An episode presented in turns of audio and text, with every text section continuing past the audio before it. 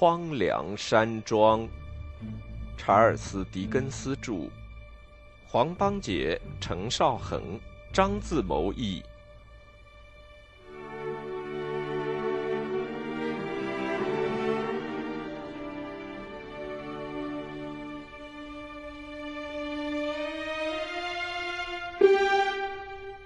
第五十五章，出走。当布克特侦探长还没有像上一章所描写的那样去逮捕凶手，而只是为了迎接紧张的工作正在睡觉的时候，有辆双人马车从林肯郡开出，在冬天的晚上，沿着冰冻的道路向伦敦驰去。铁路不久就要穿过这个平原，而火车。也会像流星一般，带着耀眼的光芒，轰隆隆地驰过这片夜色笼罩的旷野，使月光为之减色。尽管不难预见，但现在这些地方还看不到这样的景物。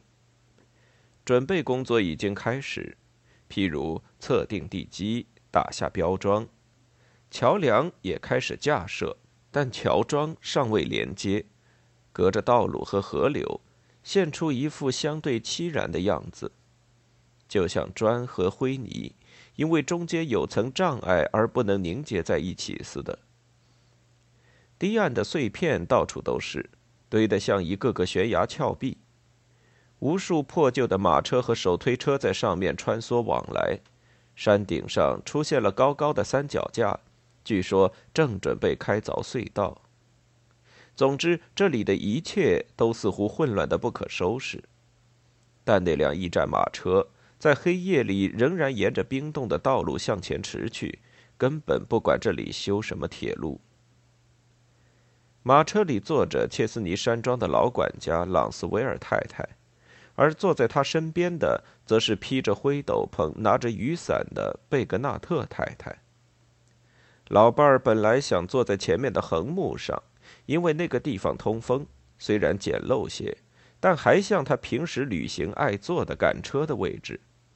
可是朗斯威尔太太为了他的舒适着想，绝不让他坐在那里。这个老太太对老伴儿表示不胜感谢。她端端正正地坐着，握着老伴儿的手，不管他多么粗糙，常常把他搁到自己的唇边吻一吻。你是一个做妈妈的人，亲爱的。他说了好几次，所以你就找得到我那乔治的妈妈。哦，乔治跟我一向是很坦白的太太，贝格纳特太太答道。他在我家里曾经跟我的乌尔维奇说，等他长大就会想到，在他所能回忆的事情当中，最值得安慰的就是他从来没有给他妈妈脸上增加一条伤心的皱纹，或是头上增加一根白发。当他这样说的时候，我看他那种神色就可以断定，又有什么事儿使他想起他妈妈来了。不过我常听他说，他很对不起他。没有的事儿，亲爱的，朗斯威尔太太答道，一边哭了起来。愿上帝保佑他吧，他从来没有什么对不起我。我那乔治呀，总是那么喜欢我，爱我。他只是胆子大，有点不走正道，后来就当兵去了。我知道他最初是想等升了级，当了军官，才让我们了解他的情况。可是后来他也没有升级，觉得自己不配同我们来往，也不愿丢我们的脸。我那乔治呀，心肠很硬，从小就是那样。老管家浑身颤抖。双手又像以前那样舞动起来，因为这时他想起乔治当初是个多么快乐、善良、聪明而又有前途的好孩子。在切斯尼山庄时，他多么逗人喜爱；后来长大了，成了一个小伙子，又受到类斯特爵士的器重，就连狗也爱跟他亲近，甚至那些同他吵架的人，等他一走，也就原谅了他。啊，可怜的孩子，跟他分别这么多年，现在还要到监狱里才见得着他。老管家身上宽大的胸衣不停的起伏着，而他那穿着古色古香服装的挺直的身子，也由于沉重的哀伤而弯了下去。贝格纳特太太是个善良而热心的人，这种性格使他本能的感到，现在最好是让老管家哭一会儿。他自己也是个做妈妈的人，不禁也用手背擦擦眼睛。稍停以后，他又高高兴兴的笑着说：“所以。”当我出去叫乔治进来喝茶的时候，他装着正在抽烟。我对他说：“哎呀，乔治，今天下午你怎么不高兴了？我见过各式各样的人，而且不论国内国外，不论在你得意或失意的时候，我也常常见到你。可是从来没有见过你这种又伤心又懊悔的样子。”是呀，贝格纳特太太，乔治说。正因为我今天下午又伤心又懊悔，所以你才能看到我这副样子。那你究竟做了什么事了，老弟？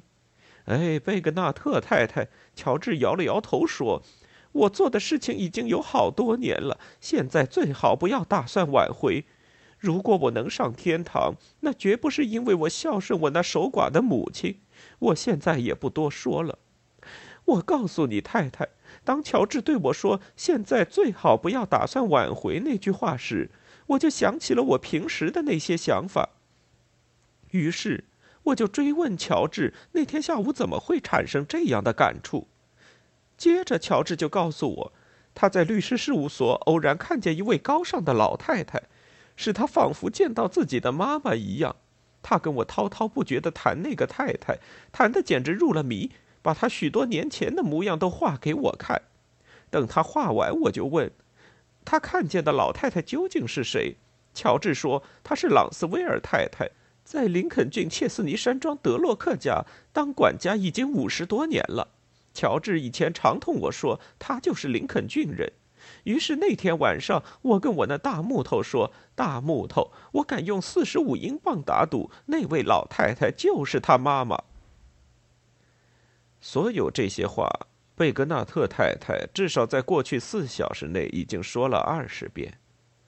他用一种仿佛鸟儿歌唱的颤音说着，声音很高，唯恐老管家在车声铃铃之中听不见他的话。谢谢你，愿上帝保佑你，朗斯威尔太太说。谢谢你，愿上帝保佑你呀，好心的太太。哎呀！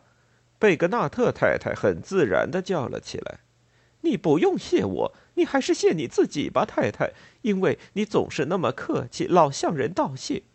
我再跟你说一遍，太太，等你证实了乔治是你儿子以后，最好设法让他看在你的份上，接受各方面的帮助，进行辩护，洗清罪名。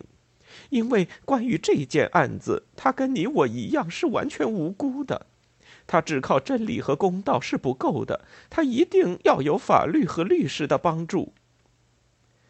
老伴儿感叹地说：“显然认为法律和律师已经同真理和公道一刀两断，永无关系了。”亲爱的，朗斯威尔太太说：“他要什么帮助，我就给他什么帮助，我心甘情愿用我所有的积蓄去帮助他。”雷斯特爵士和我全家都会尽最大的努力。我，我还了解一些情况，亲爱的。我们母子分别这么多年，终于在监狱里重新见面。我会根据这种理由亲自向人求情的。老管家说话时，一边露出一种忧虑不安、欲言不止的样子，一边又紧握着双手。这是贝格纳特太太非常注意，但她总以为这是老管家为儿子的处境担忧，因而就不奇怪了。可是他还是不懂，朗斯威尔太太为什么会像发疯似的不断自言自语：“夫人，夫人，夫人。”寒夜慢慢消逝，天刚破晓。那辆驿站马车在朝雾中颠簸奔驰，仿佛是一辆鬼车。一路上还有许多鬼影幢幢的景物，树木、篱笆等等，都像鬼怪一样。可是这些幻景慢慢消逝，在阳光下又恢复了本来的面目。到了伦敦，乘客都下了车，老管家露出又是悲伤又是慌乱的样子，而贝格纳特太太则显得精神饱满、泰然自若。仿佛要他再到好望角、阿森松岛、香港或是其他房地区，也无需另整行装，就可以这样子出发似的。但是，当他们动身到起兵被囚禁的那个监狱去的时候，老管家却竭力想装出一种镇静沉着的样子。他平时穿着那件淡紫色衣服，也总是显出这种样子。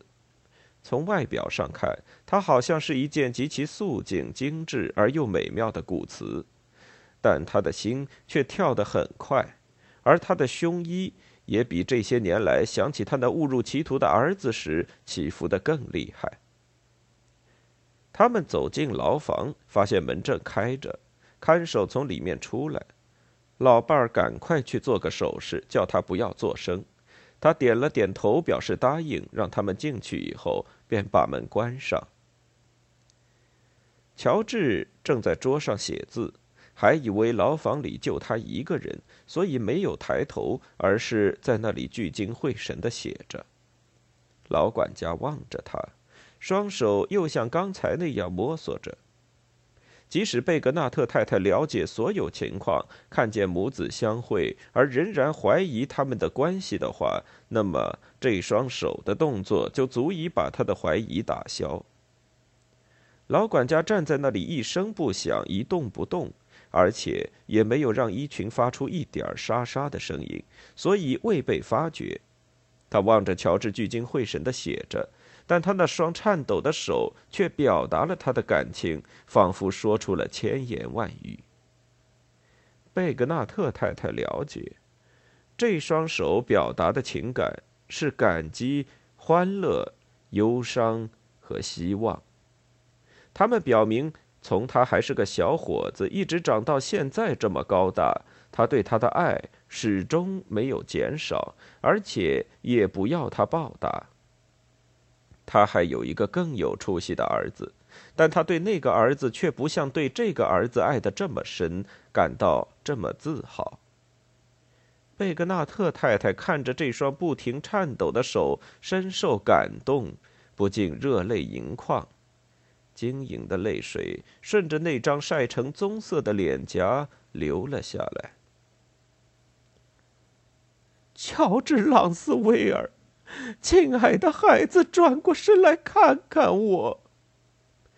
骑兵吃了一惊，豁地站起来，搂住他妈妈的脖子，接着又跪了下来。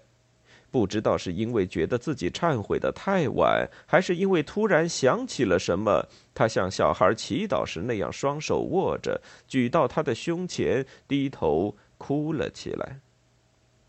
乔治，我最心爱的孩子呀！你一向是我最心疼的儿子，今天我还是那么疼你。可是这么多年的苦日子，你在什么地方过的呢？你已经长大成人，还长得这么漂亮，这么结实。我知道，只要上帝保佑你还活着，你一定就会长成这种样子的。最初。他的问话和他的回答都很凌乱，在这一整段时间里，老伴儿转过身，把一只胳膊靠在白粉墙上支住他的额头，用那件灰色斗篷擦着眼泪，露出了平时最高兴的样子。妈，骑兵等彼此安静下来以后说：“请您原谅我，我需要您的宽恕。”原谅他，他当然原谅，而且也从来没有责怪过他。他告诉他，这么多年来，他在遗嘱里一直写明乔治是他最心爱的儿子。他从来都不相信他有什么缺点。如果他等不到今天这个幸福的团聚而死去的话，他现在年纪已经很大，活不久了。那么。在他临终心里还明白的时候，他一定会替他心爱的乔治祝福。妈，我一直对您很不孝顺，可是我已经得到了惩罚。最近几年，我心里也隐隐约约有了一个想法妈。我当年离家的时候不大在乎，也不怎么害怕，离家以后就冒冒失失的参了军，装着我对别人毫不关心，而别人对我也不闻不问。骑兵擦干了眼泪，收好手绢，但是他说话的态度和表情却和平时显然不同。他声调很低，有时还因为忍住哭泣而把话打断一下。所以后来，妈，您知道的很清楚。我写了封信回家，说我改了姓参军，接着就出国了。在国外，我也曾想过，等我明年情况改善一些，就写信回家。第二年过去，我又想，也许得再等一年，情况就会好转。那时候再写信也不晚。可是等第三年又白白的过去，我就不大把这件事放在心上了。这样一年年的过去，转眼服役了十年，然后年纪也大了，于是我就怀疑，还有什么必要写着信呢？我绝不怪你，孩子。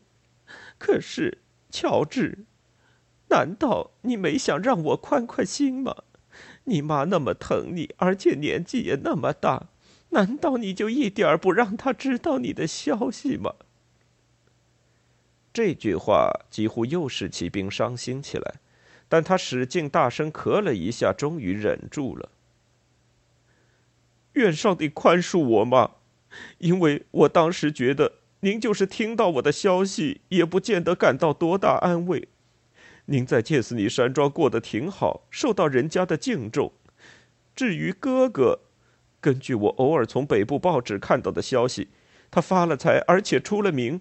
可是我呢，还是一个到处漂泊的流浪汉，不像他那样闯出一番事业，只是断送了自己的前程，抛弃了原有的一切有利条件，荒废了早先学到的那点本领。而这些年来所学到的东西，却又使我无法做好我想做的事。我有什么必要让人家知道我的情况呢？这么多年都过去了，现在即便知道，又有什么好处呢？妈，您已经熬过了最痛苦的时期。在我长大以后，我知道您曾为我伤心流泪和祈祷。可是您的痛苦已经过去，或者说已经冲淡了。您想起我也不那么痛苦了。老管家伤心的摇了摇头，抓住他的一只大手，亲切的把他搁在自己的肩上。不，妈，我不是说您真的就这样，这不过是我的猜测罢了。我刚才说，让您知道我的情况又有什么好处呢？哦，亲爱的妈，这样也许对我有些好处。这种想法是很自私的。您一定会找到我，花钱让我退伍，把我带回切斯尼山庄去，让我同哥哥家人团聚。而你们大家一定非常希望帮我一点忙，让我做一个正派的人。可是，连我对自己都感到没有把握的时候，你们又怎么能感到对我有把握呢？我就是个游手好闲的骑兵，除非有人管教，不然自己也会丢脸出丑。那么。你们怎能不把我看作是你们的累赘，觉得丢了你们的脸呢？我从小就从家里逃出来，到处流浪，是妈妈一直为我担忧，为我伤心。像我这样的人，怎么有脸去见我哥哥的孩子，还妄想去做他们的榜样呢？不行，乔治。当我想起这些事情的时候，妈，我就对自己这么说：你既然造了孽，那就自作自受吧。朗斯威尔太太。挺直了他那姿态端庄的身子，带着十分得意的神气，向贝格纳特太太摇了摇头，仿佛说：“你瞧，我猜对了吧？”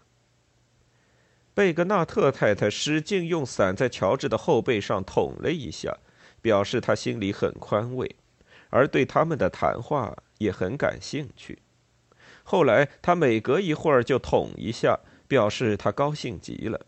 而且每次捅完，总是回到白粉墙边，用灰斗篷擦擦眼泪。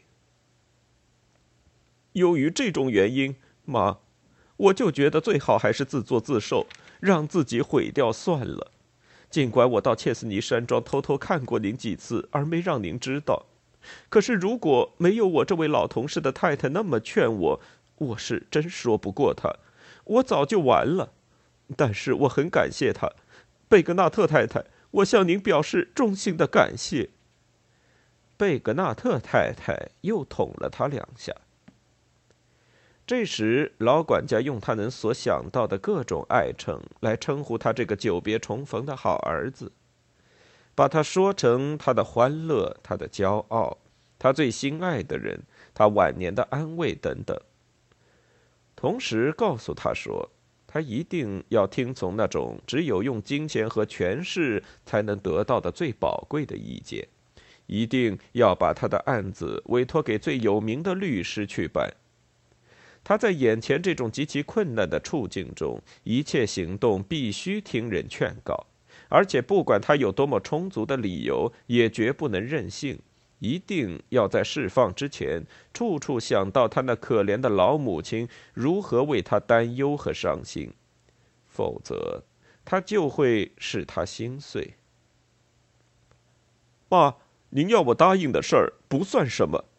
骑兵答道，一边吻他一下。把他的话给打断了。只要您说我该怎么办，我一定去做。尽管现在已经晚了，我也愿意从头做起。贝格纳特太太，我想您一定会照顾我妈妈吧？贝格纳特太太用伞狠狠地捅了他一下。如果您介绍我妈同贾迪斯先生和萨姆森小姐认识，他会发现他们的想法同他是一致的，而且。他们也会向他提供最宝贵的意见和帮助。还有乔治，老管家说：“我们必须赶快把你哥哥找来。据说他在切斯尼山庄的外边谋生。说实在的，我可不大了解这事。他是个很懂事故、很有见识的人。那么，如果把他找来，他一定能给我们帮很大的忙。”妈，我要您答应一件事。骑兵答道：“您不会觉得太过分吧？”“当然不会，亲爱的。”“那就请您答应我这个重大请求吧，别让哥哥知道。”“知道什么，亲爱的？”“知道我的情况，吗。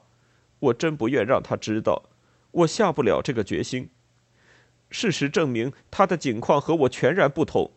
在我当兵期间，他大大的提高了自己的地位。”因此，当我现在关在这种地方，又被控告犯了这样的罪，实在觉得没脸见他。而且，像他那样有地位的人，一旦发现了这种情况，又怎么能高兴呢？这是不可能的。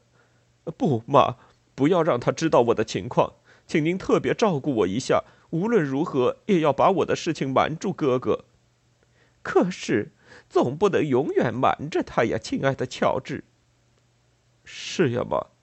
大概不会永远瞒着，尽管我将来也可能提出这种要求，可是现在我却求您瞒着。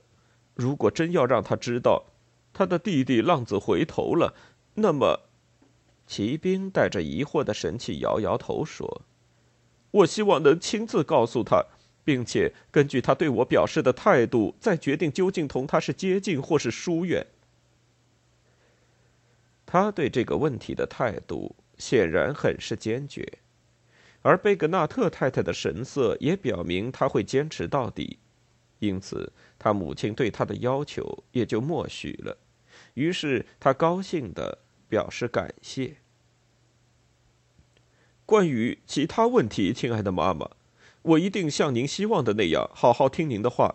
我只是坚持这一点，因此我现在也愿意请律师了。我在起草一份辩护书，他向桌上的稿子看了一眼，准备确切的说明我对死者所了解的情况，以及我被卷入这件不幸的事情的经过。我把事实写得清清楚楚、有条有理，就像值班士兵的记录那样，其中没有一句不是真话。不论什么时候，只要让我自己辩护，我真打算把它从头至尾念一遍。直到现在。我还希望将来能有这样的机会，不过关于这个案件，我不再坚持要按照我的意见去办。不论将来的发展如何，我都答应您，绝不坚持。现在，由于问题已经得到了圆满的解决，而探狱的时间也将结束，贝格纳特太太便提出应该走了。老管家恋恋不舍地把头靠在他儿子的肩上，而骑兵也一再用他那宽阔的胸膛去拥抱他。贝格纳特太太，您现在陪我妈上哪儿去呢？我到德洛克公馆去，亲爱的，我还有点事儿，必须马上去办。朗斯威尔太太答道：“您用马车把我妈平安的送到那里好吗，贝格纳特太太？其实这也不必问，您当然会送她的。”说的一点儿也不错。贝格纳特太太又用雨伞把他给捅了一下。请您陪他去吧，老朋友，我非常感激您。请您代我问一下魁北克和马耳他，向我的教子问好，使劲儿的握一下大木头的手，最后还让我亲您一下吧。但愿这一吻值一万金镑。骑兵说完之后，在贝格纳特太太那个晒黑了的额头上吻了吻，接着。牢房的门又把他关在里面了。老管家好意劝贝格纳特太太继续乘马车回家，可是贝格纳特太太无论如何也不答应。当马车到了德洛克公馆，他高高兴兴的下了车，搀着朗斯威尔太太走上台阶，同他握握手，便徒步走了。不久。他就同全家欢聚，并且动手洗菜，仿佛没有发生过刚才那回事似的。德洛克夫人正在上次同图金霍恩先生最后见面的那个房间里坐着，他仍旧坐在上次那个座位上，望着他上次站在炉边地毯上从容打量自己的那块地方。这时，有人敲了一下房门。谁呀？朗斯威尔太太。可是朗斯威尔太太为什么突然进城了呢？出了事了，夫人，很不幸的事。哦，夫人，您能让我同您说几句话吗？究竟发生了什么新的事情，使这个冷静的老太太哆嗦成这样？夫人往往以为他比自己快活得多，可是现在他为什么这样吞吞吐吐的说话，并且用这种异常的猜疑眼光看着自己？怎么回事？坐下来歇一歇再说。哦，夫人，夫人，我找到我的儿子了，最小的那个儿子，他在很久以前离家当兵去了，可是现在却被关在监狱里。是因为欠债吗？哦，不，夫人，要是欠债，不管多少，我也乐意替他还的。那么，究竟为什么被关进去？他被控告杀人，夫人。其实他同我一样是无辜的，他被控告谋害了图金霍恩先生。他的这种眼光和恳求的样子，究竟是什么意思？他为什么走到他身边来，手里还拿着一封什么信？德洛克夫人，亲爱的、好心的、仁慈的夫人，您一定会有一颗同情我和宽恕我的心。我在您出生之前就来到德洛克家了，我对这一家人一直是忠心耿耿。请您想一想，我那亲爱的儿子这次被控告，真是冤枉啊！我并没有控告他呀，不，夫人，不是说您控告，而是别人控告。现在他关在牢里，处境很危险。阿，德洛克夫人，如果您能说一句话帮他洗清罪名，那就请您说吧。这究竟是什么样的幻想？他究竟以为他所恳求的那个人有什么样的力量，居然能够洗清他的罪名？假如这种罪名是冤枉的话，夫人那双美丽的眼睛带着一种惊异的、几乎是恐惧的神色看着他。夫人，昨天晚上我离开切斯尼山庄，我这么大的年纪出来找我的儿子。昨天晚上轨道上的脚步声一直都没停过，而且非常响，这是我多少年来没有听见过的。每天晚上天黑以后，您的房间里总有这种回声，可是昨天晚上的回声特别响，而且，夫人，昨晚天黑以后，我还接到了这封信。什么信？请您别想。老管家向周围看了看，很害怕的小声答道：“夫人，这封信的内容我一个字也没说出去。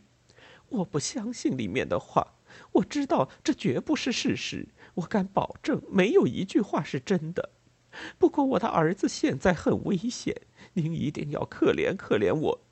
如果您知道别人不知道的任何事，如果您有什么怀疑或线索。”如果您有什么理由要把这些事情藏在心里，那么，亲爱的夫人，请您为我着想，放弃那些理由，把您所知道的公开出来。我想，我只能这样求您帮忙了。我知道您不是一位狠心的夫人，但是您一向按自己的意思办事，不要别人的帮助，而且跟朋友们也不接近。可是，一切崇拜您这位美丽而又高贵的夫人的人们，他们确实对您都崇拜，都认为您高不可攀，不容易接近。夫人，也许您由于高傲或气愤而有某种理由不愿说出您所知道的一些情况。如果真是这样，那我就恳求您替一个忠心耿耿、终身服侍他所热爱的这个家庭的仆人考虑一下。发发慈悲，帮他洗清他儿子的罪名，夫人，好心的夫人。老管家非常真诚而坦率的恳求道：“我是个下贱的仆人，而您天生就是这么高不可攀，因此也许不能体会到我对我儿子的感情。可是我对他的感情很深，所以冒昧到这儿来向您恳求。如果在这个叫人提心吊胆的时候，您能替我们伸冤或是主持公道的话，千万不要因为瞧不起我们而置之不理呀。德洛克夫人一声不响的把他搀起来，把他手里的信拿了过去。要我现在看吗？您等我走了以后再看吧，夫人。倒是，请您不要忘记，我认为您可以给我的那种帮助。我知道我是无能为力的，而且关于你儿子的事，我也没有什么保留。我从来都没有控告过他。夫人，等您看了信，您就会觉得他受了冤屈，而更加可怜他的。老管家把信留在夫人手里就告辞了。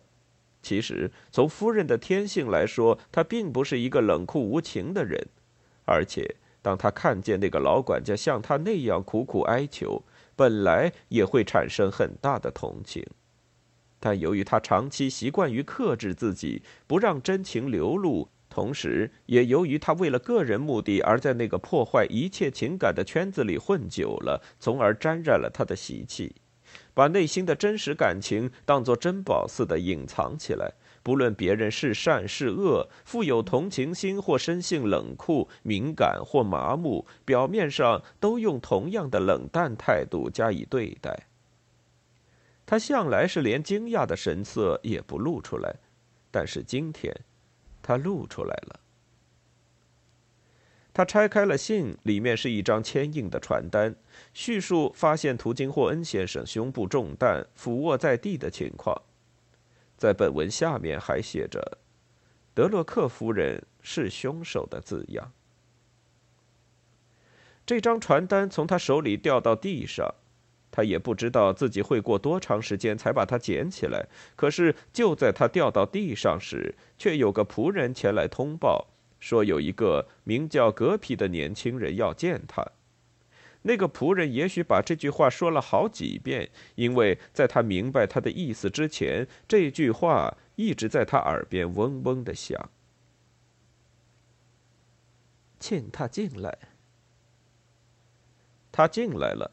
这时，他手里拿着刚从地上捡起来的信，正努力使自己缭乱的心情安静下来。在格皮先生看来，德洛克夫人现在的神态和以前一样，仍然是那么从容不迫、高傲而冷淡。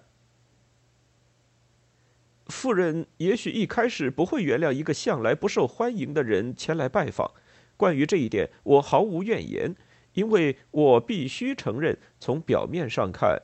您没有什么特别的理由需要对我这个人表示欢迎，但我希望一旦把来访的动机向夫人说明，夫人也就不会怪我了。”格皮先生说。“那就请说吧。”“谢谢夫人。首先，我应当向夫人表明一下。”格皮先生坐在椅子边上，把帽子放在脚边的地毯上。萨默森小姐，哦，她的倩影，正如我以前向夫人所说的那样，曾一度印在我的身上，但后来由于无法控制的情况而消失了。曾在我上次拜访夫人之后对我说，她特别希望我不要采取任何与她有关的行动。由于萨默森小姐的愿望，呃，在我眼中就是法律，在我无法控制的情况下，当然另作别论。因此。后来我再也不想有这样荣幸的机会来拜访夫人了。可你不是又来了吗？德洛克夫人沉着脸提醒他说：“是呀，我又来了。”格皮先生承认说：“我的目的是想私下告诉夫人我为什么要到这儿来。”他要求他尽量把话讲得简短一点。我也尽量提请夫人特别注意。”格皮先生有点委屈的答道。“我到府上来不是为什么私事，同时也没有考虑个人利害。呃，如果不是因为我对萨默森小姐所做的诺言，而且决心恪守不渝的话，呃，不论如何，我都不会踏脏府上的门槛，而且宁死也不愿上门的。”格皮先生这时趁机用手把头发弄得竖了起来。只要我提醒一句，夫人想必记得上次我来拜访的时候，我同我们法律界富有盛名的一个人正有些纠葛。这个人最近的逝世曾经引起大家的惋惜。自从那时以来，他确实与我为难，简直是对我进行讹诈。而且使我不论在什么情况下都无法保证没有在无意中引起一些违背萨默森小姐愿望的事。自我吹嘘并不是什么光彩的事，但我也许可以替自己辩护。我在法律界还不算是一个坏人。德洛克夫人用一种冷酷的猜疑眼光看着他，格皮先生则马上把眼光从夫人身上移到别处去。事实上。他接着说下去：“要想知道他伙同别人搞些什么阴谋，呃，是很困难的。因此，直到发生了我们都感到惋惜的那件事情为止，我一直被他搞得很惨。夫人一向同上流社会的人们来往，大概会觉得这种说法同‘处境狼狈’这几个字的意义相同。还有小鬼啊，这是我另一个朋友的外号，但夫人并不认识他。”呃，他也变得非常阴险狡诈，因此有时很难放松对他的警惕。但是由于我一方面依靠自己的微薄力量，另一方面有一个名叫托尼·魏维尔先生的人，这个人很有上流社会的气派，一直把夫人的画像挂在屋里。我得到了他的帮助，才终于感到有件事情值得担忧，因此前来通知夫人加以提防。首先，请允许我向夫人提出一个问题：今天早晨是否有陌生人来拜访过夫人？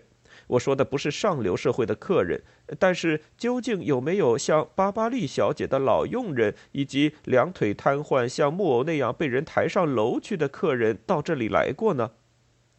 没有。那么我可以向夫人担保，这样的客人到这里来过，而且被接见了。因为我曾在门口看见他们，后来一直在广场的拐角等到他们出来。为了怕碰见他们，我还在附近溜达了半小时。这同我有什么关系？而且跟你有什么相干？我不懂你的意思，你究竟在说些什么？夫人，我来拜访的目的是要您保持警惕。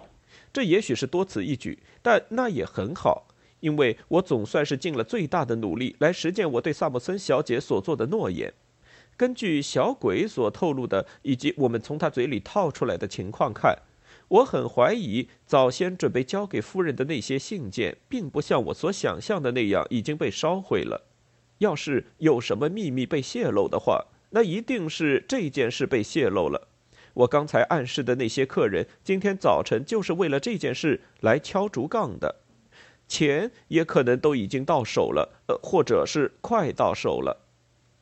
格皮先生拿了帽子站了起来。夫人，我说的话是不是有些道理？您当然很清楚。不管事实怎样，我已经按照萨姆森小姐的希望，不再过问这些事，而且尽量把以往所做的一笔勾销。这样我也心满意足了。如果我冒昧的请夫人保持警惕，而事实上根本没有这种必要的话，那么我希望夫人能尽量忘掉我的狂妄，而我也努力忘却夫人的不满。现在我要向您告辞，并且向您保证，今后不必担心我再来打搅了。他听了他临走的这些话，没露一点声色。但他刚走不久，他就按了按铃。雷斯特爵士在哪里？使神回答：“雷斯特爵士现在一个人躲在书房。”雷斯特爵士今天早晨见过什么客人吗？雷斯特爵士见过几个，他们都是有事来找他谈。接着，使神把他们形容了一番，果然不出格皮先生的意料。很好，不必多说了。他可以退下去了。果然，一切都完了。这些人提到她的名字，她的丈夫已经知道自己受了骗，而她的丑事也将被揭露。说不定就在她正想着的时候，已经传出去了。而且，除了她早就料到的，对她来说却是意外的那个沉重打击外，还有一个匿名者控告她杀害了他的敌人。过去她是他的敌人，所以她无时无刻不希望他死掉。但现在他甚至已经躺在坟墓里，还是他的敌人。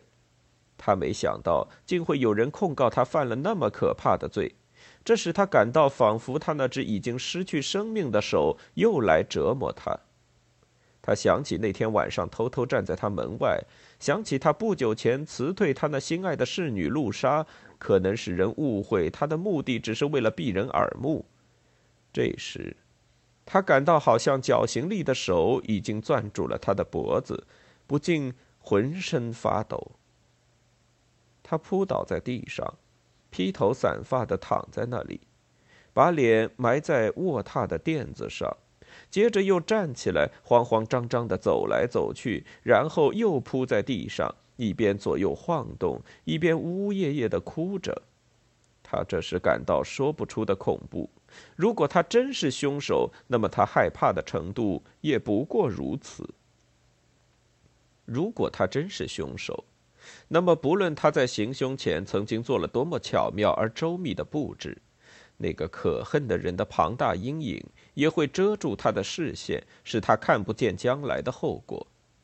而这些后果，就像所有暗杀案引起的后果那样，当那个人倒下去，就必然会出人意料的纷至沓来。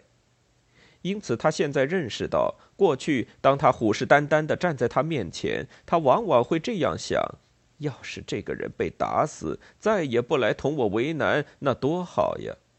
其实他所想的，恰恰就是希望他把他的隐私像随风乱撒的种子那样传播出去，听任他到处萌芽，引起许多的余波。而且他听到他的死讯时所感到的那种宽慰，其实也是空欢喜一场罢了。他的死倒像是一个阴森森的牌坊被挖掉了基石，现在那个牌坊开始倒下来。千千万万的破砖碎石，雨点般的朝他打来，每块都能把他砸得粉身碎骨、血肉模糊。因此他突然感到一阵强烈的恐惧，觉得这个敌人不管是死是活。他清清楚楚地记得他那副顽固冷酷的样子。现在虽然他躺在棺材里，也许样子仍然未变，却永远地把他缠住不放，而他也只有一死，才能得到解脱。现在，他被逼得只好弃家出走。他那种羞愧、恐惧、悔恨和悲伤相交织的感情，使他痛苦万分。他平时那种稳重自持的力量，现在也被摧毁，像落叶被狂风卷走那样荡然无存了。她匆匆忙忙地给丈夫留下一封短信，用火漆封好，放在了桌上。如果因为他被杀害而要追捕或控告我，请你相信我是完全无辜的。我只求你相信这一点。此外，我的为人别无可取之处。因为不论你已听到或将要听到的种种指责，我都是无法推脱的。在他遇害的那天晚上，他告诉我，他准备向你揭发我的罪状。他走以后，我跟着出去，装作到我常去的花园散步，其实是想跟到他那里去。最后一次向他呼吁，不要把这种令人难熬的紧张等待再延续下去，请他发点慈悲。第二天早晨就把我的事情揭发出来，因为你不知道他用这种拖延手段把我折磨了多久。我发现他的事务所里没有灯光，寂静无声。我拉了两次门铃，没有人应，就回来了。现在我已无家可归，而且决定不再拖累你。我应当受到你的痛恨，但我希望你能忘掉一个辜负了你一片恩情的下贱女人。她之所以不愿见你，只是因为她怕见了你之后，会使她比现在匆匆离去的时候更感到羞愧。她留下了这封信，同你永别了。他匆匆戴上面纱，穿好衣服，留下了珠宝财物。在房门口听了一下，趁下面客厅里没有人，走下楼去，开了大门，然后把它关上，在呼啸的寒风中飘然而逝。荒凉山庄，查尔斯·狄更斯著。